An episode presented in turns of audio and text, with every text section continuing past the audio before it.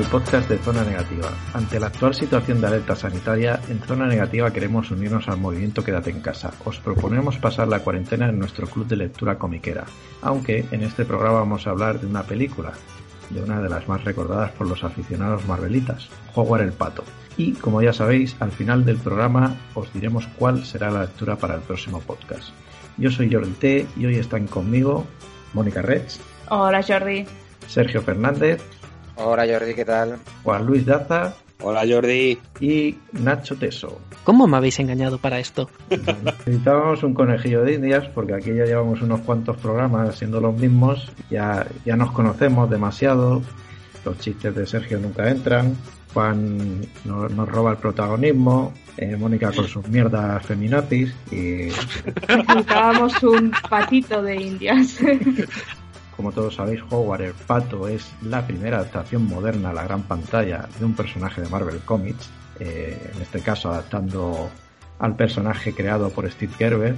Eh, la película se estrenó en 1986, estuvo dirigida por William Hatch y producida por George Lucas, que venía de triunfar con Star Wars y Indiana Jones, y dijo, pues esto seguro que también funciona.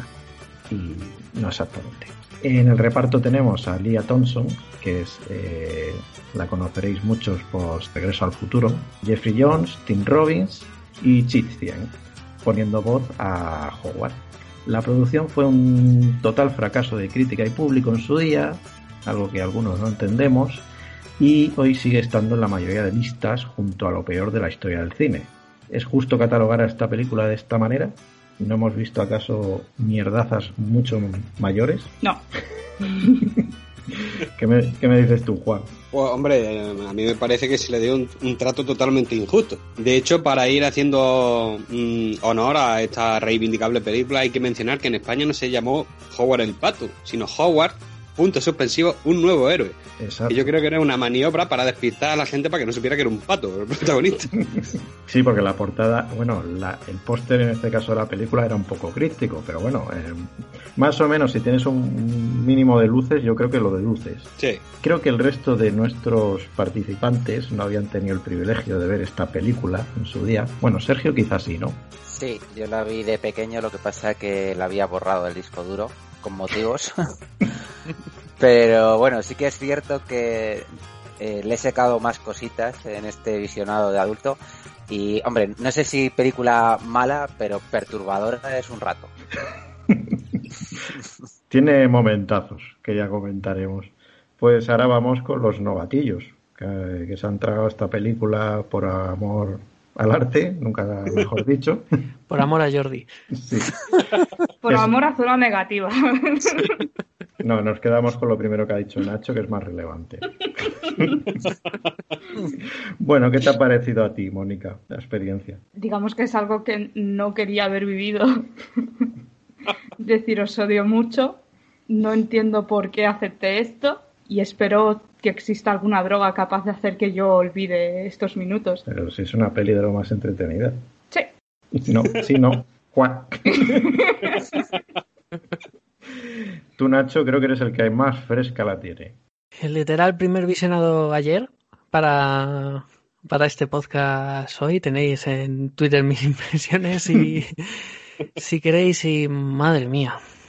O sea, no diré que es la peor película que he visto nunca, pero no es que medio kilo de mierda sea mucho mejor que un kilo de mierda, ¿sabes? O sea, la peli es, la peli es lo que, bueno, iba a decir que la peli es lo que es, pero creo que ni la propia peli se aclara en lo que quiere ser. Es que yo creo que de todas las pelis de las que hemos hablado, es la peor. Y hemos hablado de Catwoman. Fijaos que aquí hay un, un duelo generacional, porque más o menos Juan y yo eh, tenemos una versión, digamos, positiva, podríamos decir. Sergio está ahí, el rollo ese neutral que le gusta a él, que, cuando- que le gusta aquí en, en estos podcasts y también cuando juega rol. Y, y después tenemos a Nacho y, y a ¿Mónica? y a Mónica. Sí, no, no, se me había olvidado. Lo recordaré esta noche. que son los pimpollos en este caso, y que Pimpollos. peor la han recibido. ¿Nosotros que somos unos putos nostálgicos o sois Sí. vosotros que no sois capaces de apreciar el arte? Sois unos nostálgicos. Yo creo que sí, que a vosotros os gusta más por un factor nostalgia. que os recuerda cuando la visteis por primera vez y os causó ciertas sensaciones. Yo creo que tanto Nacho como yo nos ha producido vergüenza ajena. O sea, en serio, eh, patotetas, ¿qué cojones? Minuto dos de peli te eh, esa imagen es muy traumática, tío. O sea, que está empezando, o sea, empieza la peli. Empieza la peli digo, venga, va, ambientillo noir, musiquilla está bien, no están malos planos, esto me, me va metiendo poco a poco, intenta como establecer el mundo. Un portal que se abre por sus cojones morenos y patotetas. O sea, a mí que me esto. Está adaptando un cómic. No me digas que eso nunca lo has leído en un cómic. Para bien o para mal, Jordi, eh, o sea, quiero decir, yo no sé qué cosas has leído tú, no sé qué biblioteca tienes ahora mismo a mano, pero, pero creo que hasta la fecha nunca me había encontrado una, una imagen de, un pa- de una pata desnuda. O sea, Es fanservice de toda la vida. Pero ¿para quién está eh, dirigida esta película? Es que a mí me sigue sin quedar claro. es una buena pregunta. Para patitos, clarísimamente. Para la gente del planeta de Howard.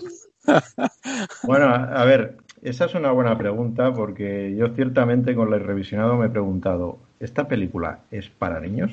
Mm, No exactamente. ¿Es, es, es para adolescentes? ¿Para adultos? Mm, es para perturbados mentales, es decir, es la única explicación. Para ti, para mí, Jordi. Ya está. A ver, la es que no lo George saben ni ellos para quién estaban dirigiendo la película y, y ya fuera de coñas, yo creo que en ese aspecto sexual de la película es donde más se nota. Que a veces parece paródico, otras veces parece ir en serio, o sea, Claro. no, si ellos, ellos mismos creando la película, yo creo que no sabían a quién se la iban a dirigir y se nota mucho en el resultado final. Pero esos apuntes están en los cómics de Gerber y en otras Sí. etapas del personaje. Sí, o sea- sí, pero tú puedes la misma cosa hacerla de muchas maneras distintas. Y en resumidas cuentas puedes hacerlo bien o mal, y yo no creo que la peli lo haga bien. No sé, yo, recuerdo haberla visto en su momento y es cierto, como, como comentáis, que, que tiene escenas muy perturbadoras, sobre todo si la ves de pequeño. Pero para mí también fue en parte un poco coitus interruptus, porque yo siempre esperaba que al final pasase algo entre el pato y la humana y nunca, nunca pasó. O Es sea, que no puede pasar algo entre un No. pato y una humana. ¿Por Es físicamente imposible. No por falta de ganas de ella. Ojo, Ojo, Jordi. Está más convencida ella que el pato. sí, Ojo, Jordi, que es para hacérselo mirar lo de esa muchacha, ¿eh? Porque en, No, no, en no. En Regreso al Futuro casi se trisca a su hijo y aquí casi se trisca un pato. O sea, No, no, pero vamos a ver. Si ya hablamos de niveles de mm, problemas mentales, lo- los más grandes son los míos. Porque ayer, revisando la película, cuando vi la, el amago de escena de sexo y terminó, yo digo, pero si yo recuerdo que la última vez que vi la película consumaron.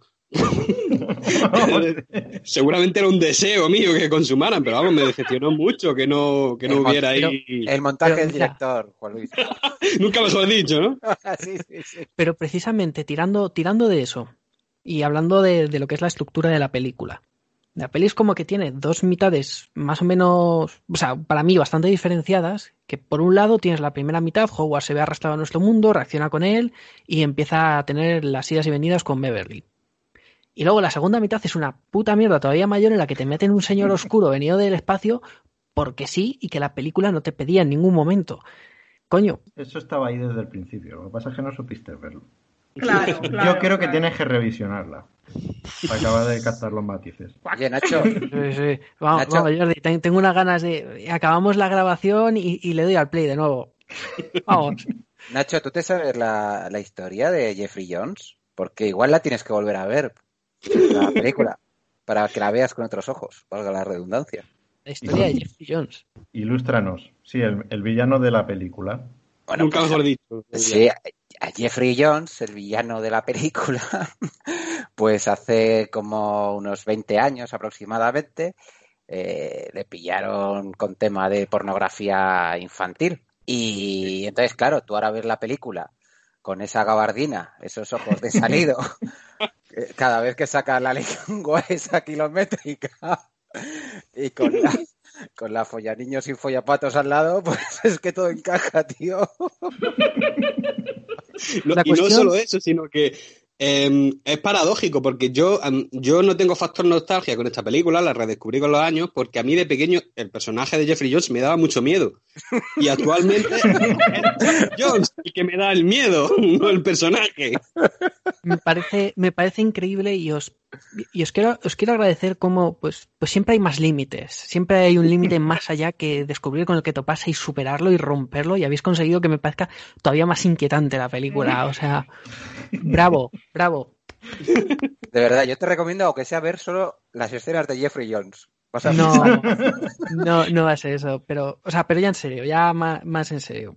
Dos mitades de película, una primera mitad en la que hay cosas que me pueden gustar de forma genuina, cuando más o menos clavan ese Howard irónico frente al mundo, como el mundo racional tal, hay momentos que más o menos eh, lo, lo, puedo llevar bien, pero todo lo que es la segunda mitad me parece infame, no me pinta nada con la película y a mí lo que el cuerpo me pedía es, ya que me vas a estructurar la película en torno a este romance, no me veis, estoy haciendo comillas con los dedos, eh, en torno a este romance con, con Beverly, eh, gánate ese plano final en el que están los dos tocando en el concierto. Eh, llévame la trama en un sentido en el que me crea que ellos acaban queriéndose, que él prefiere quedarse en el mundo por ella antes que volver a lo suyo y yo que sé, que esa trama de música de fondo que más que de primeras parecía que iba a tener más importancia, pues, pues que tenga un sentido y un recorrido también. Eso era para secuela. Claro, Para secuelas las que te han quedado majo. Pero vamos, también tenemos, que tener en cuenta que es que estamos hablando de la adaptación de un personaje de Marvel. Tienes que meter un villano, tienes que meter secuencias de acción, que ojo, ojo para la época en la que se hizo, estaban resueltas muy bien las escenas de acción e incluso los efectos especiales. Es que se nota que John Lucas ahí puso muchos billetes que luego perdió, evidentemente, porque no consiguió una recaudación digna, pero la película tenía medios y funciona en ese sentido. Y yo voy a apuntar más. No es el peor villano de una película de Marvel. De hecho, tiene más carisma que muchas de las películas actuales de Marvel Studios. Yo creo que está Thanos, Loki y después está este Jeffrey Jones. O sea Pero el actor, ¿no? sí, sí, el actor. Porque el soldado de invierno no cuenta como villano. No, no, no. Pero dejando a un lado que esté en la lista de peores películas de la historia del cine, que creo que todos coincidiremos que es un poquito exagerado, eh, ¿podríamos decir que también es la peor adaptación de una película Marvel? ¿Con cuáles competiría? Uf, es que, a ver, hay varias ahí del, del Castigador, tenemos las del Capitán América, esas en las que fingía que le dolía el estómago para robar coches. Está Blade Trinity. Están los no, de no, que fantasma. que, estáis discutiendo. que hay patotetas, que de un pato intenta follar con una humana, que no, que, que, que no. Originalidad. Una, una, película que desafía al espectador, vamos, me parece maravilloso. Que cuestiona, que le cuestiona en todo momento.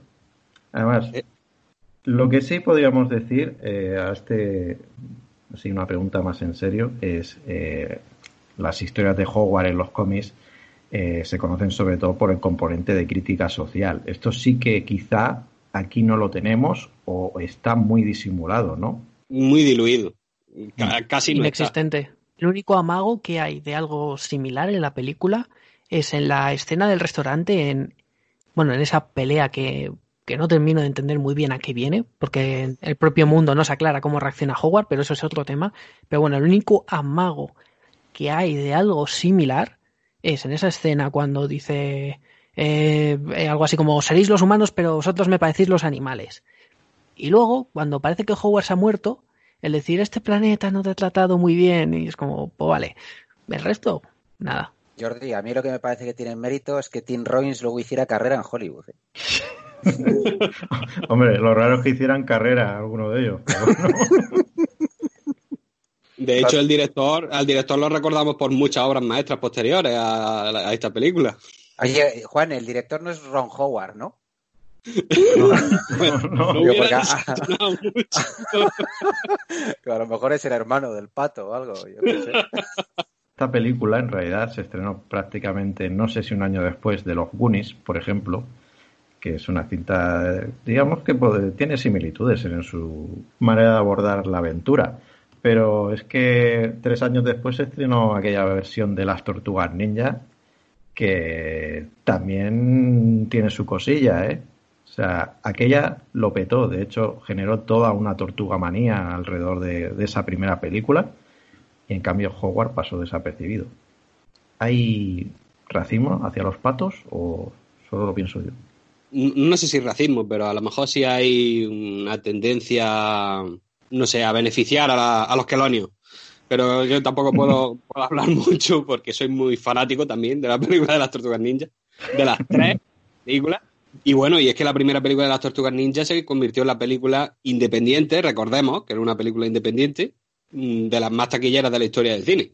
Es decir, fue todo lo contrario que nuestro pobre Howard.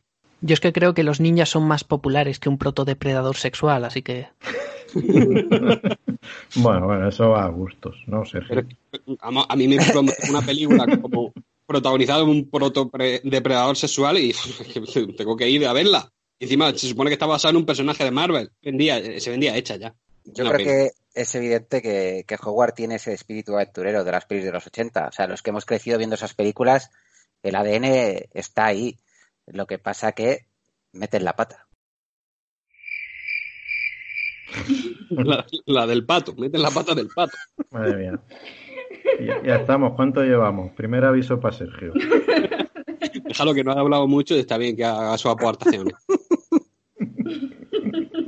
A ver, Sergio, ¿qué destacarías tú en positivo de la película? La banda sonora de John Barry, que venía de ganar el Oscar el año anterior por Memorias de África. Y creo que es lo único que puedo rescatar.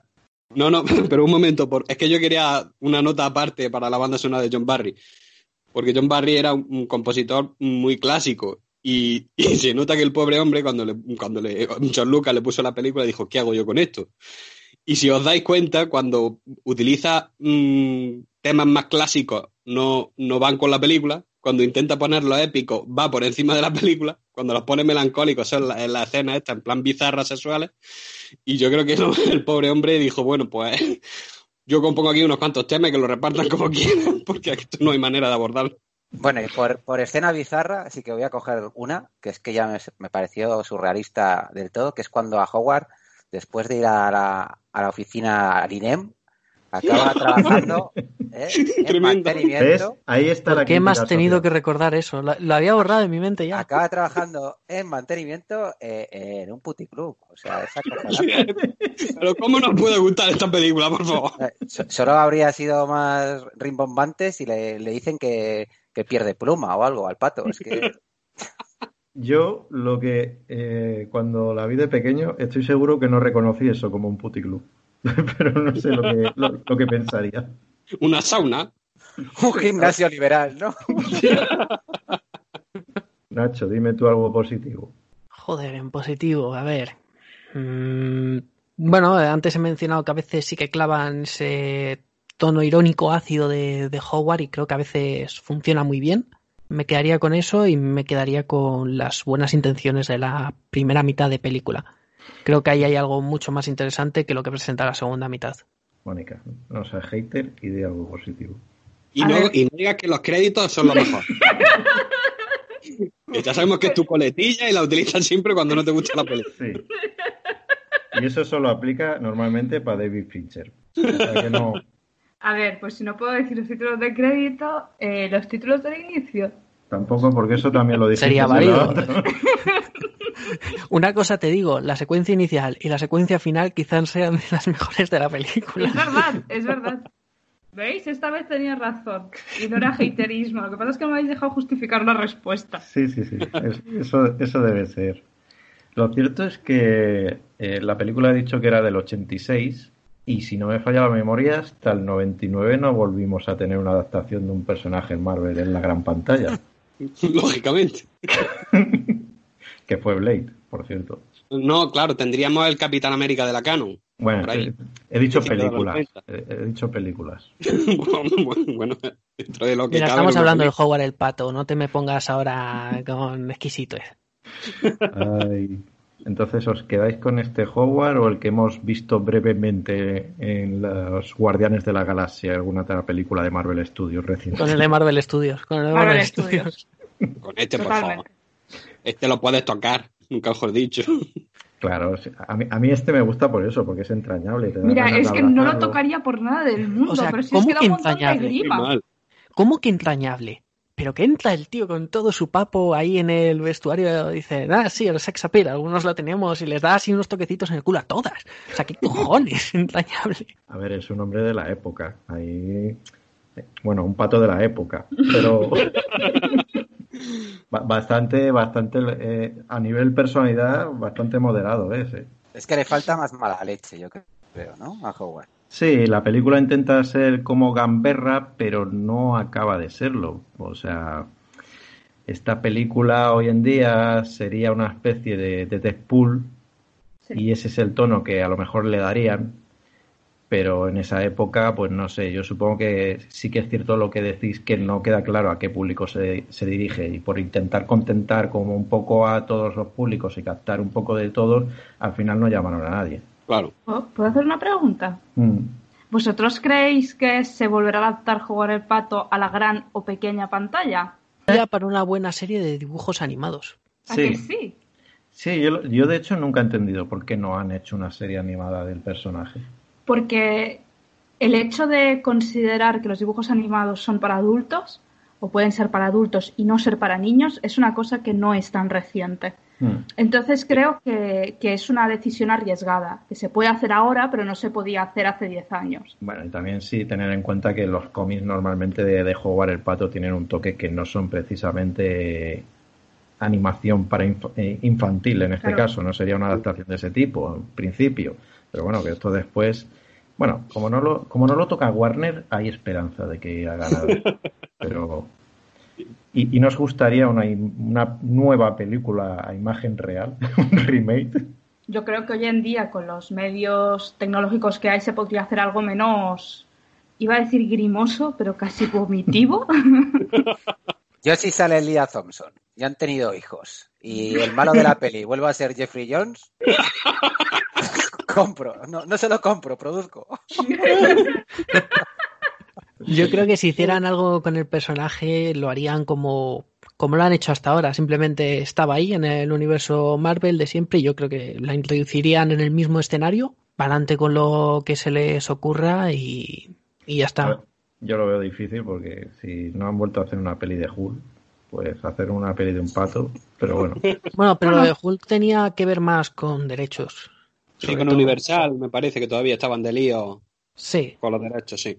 Sí, pero aparte yo, personalmente, eh, Hulk es un personaje que me gusta mucho, ¿eh? Pero no echo de menos una película porque creo que en todas las grupales tiene una gran presencia. Sí. sí. Que Hulk tenga presencia es lo lógico. Sí, y es verde, no te jodes.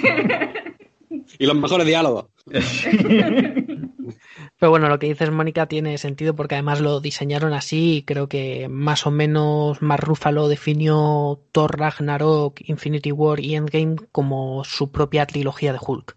Y Mm. si tú te ves las películas, como, como están presentadas, cómo se trata el personaje, pues tiene todo el sentido del mundo. En Thor Ragnarok faltaba el pato. Totalmente. Y a- Bueno, lo tienes en Endgame. Bueno, Sí. pero un mini cameo. Pero no, hablamos del pato de esta película. Hubiera estado genial en la escena de la batalla final de Endgame. Dándole patada en la espinilla a Thanos, vamos, eso hubiera sido. Mira, se Cuando, cuando se estrene Doctor Extraño y el multiverso de la locura, aparecerá en un recuadrito pequeño el Howard de esta película y bastante será. Pues se lo agradeceremos a San Raimi. y los de zona negativa habremos sido unos visionarios. como siempre. Y yo aquí liderando. Bueno, pues creo que ya hemos hablado un poquito de esta película, quizá más de lo que les gustaría a algunos de nuestros participantes, Sí. pero eh, había que hacerlo. O sea, es una película olvidada y hay que rescatarla, aunque sea para criticarla. Yo me quedo, como digo, con, eh, con ese rollo que ciertamente tiene un punto nostálgico, pero es una película que, que yo vi de pequeño y que hay cosas que no se olvidan fácilmente. Así que, para cerrar, ya hemos hablado de escenas, pero bueno, eh, decidme alguna escena así más que os impactase al ver la película. Pues, bueno, que me impactase, mm, ya he dicho que cuando era pequeño me horrorizaba todo lo que había alrededor de Jeffrey Jones, como actualmente me sigo horrorizando. Pero yo creo que la escena que más me gusta es la que no existe y es la, la de la consumación entre el personaje de Beverly y, y Howard, que de verdad yo creo que tengo una edición en Blu-ray con censura, esto no puede ser. Eh, tío, escribe un fanfic y... Espera, espera, espera, espera, espera, espera, espera. Tienes la edición en Blu-ray. Hombre, por supuestísimo, y con su extra y todo. claro. A ver, que mi amor por la película es real, ¿eh? Por favor. Que no es ironía, que Juan, Juan está hablando en serio. De hecho, la tengo en la sección de erótico, cine erótico. Perdona, que tienes una sección de cine erótico en tu estantería. Sí, ahí es donde Esta es mi escena favorita de la película. ahí es donde tengo Green Lantern, Ghost Rider 2, todas las de superhéroes que son malas y me gustan. Sergio, dime tú alguna. Pues igual que Juan, tengo una que realmente no pasó, pero sí que viéndola ahora, como no la recordaba, estaba esperando que en ese viaje que hacen en bicicleta voladora, el personaje de Tim Robbins realmente se cayera y se abriera la puta cabeza, pero por desgracia no pasó. Así que, pero bueno, al menos esa escena es, es, es entretenidilla, Sí. esa persecución. Nacho. Pues más o menos me ha quitado el escena que escogería porque la parte esa de la bicicleta voladora, cuando está atacando como un, como un kamikaze a los cazadores de patos, pues digo, ah, bueno, ah, eso está simpático, eso me gustó. Mm, ya. Ya. Ya. No más. Bueno, a Mónica no sé si preguntarle. A ver, a mí todo lo que tiene que ver con el, con el mundo de Howard el Pato, del principio de la película, la verdad es que me, me impactó mucho. Era como, no me lo esperaba para nada. Y las, las patotetas, es decir, sabía. Bueno, y las revistas porno que hay por ahí, y bueno, to- todo lo que tiene que ver. Sí. Y eso, bueno, y, y el cartel de eh, Indiana Jones con el pato. Ya no solo eso, sino eh, está lleno de detalles. De hecho, la película hubiera sido mejor desarrollar el mundo de Hogwarts, porque es que hasta los, Sí. los títulos de los libros de la estantería son mm, con juegos de palabras, con quack, con pato y demás. Pero, ¿os habéis dado cuenta de que del nombre del director es eh, Willard H-U-I-C-K? Es que es casi Duke, ¿sabes? Seguro que lo eligió por eso, George Lucas.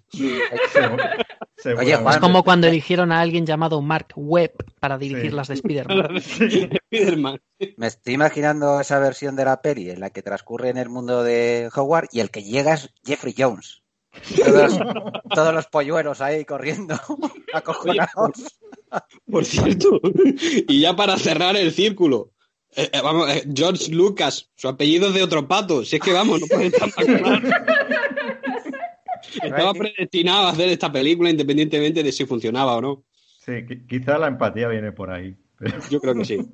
Lo dejamos ahí para que reflexionen los oyentes y nosotros lo dejamos aquí.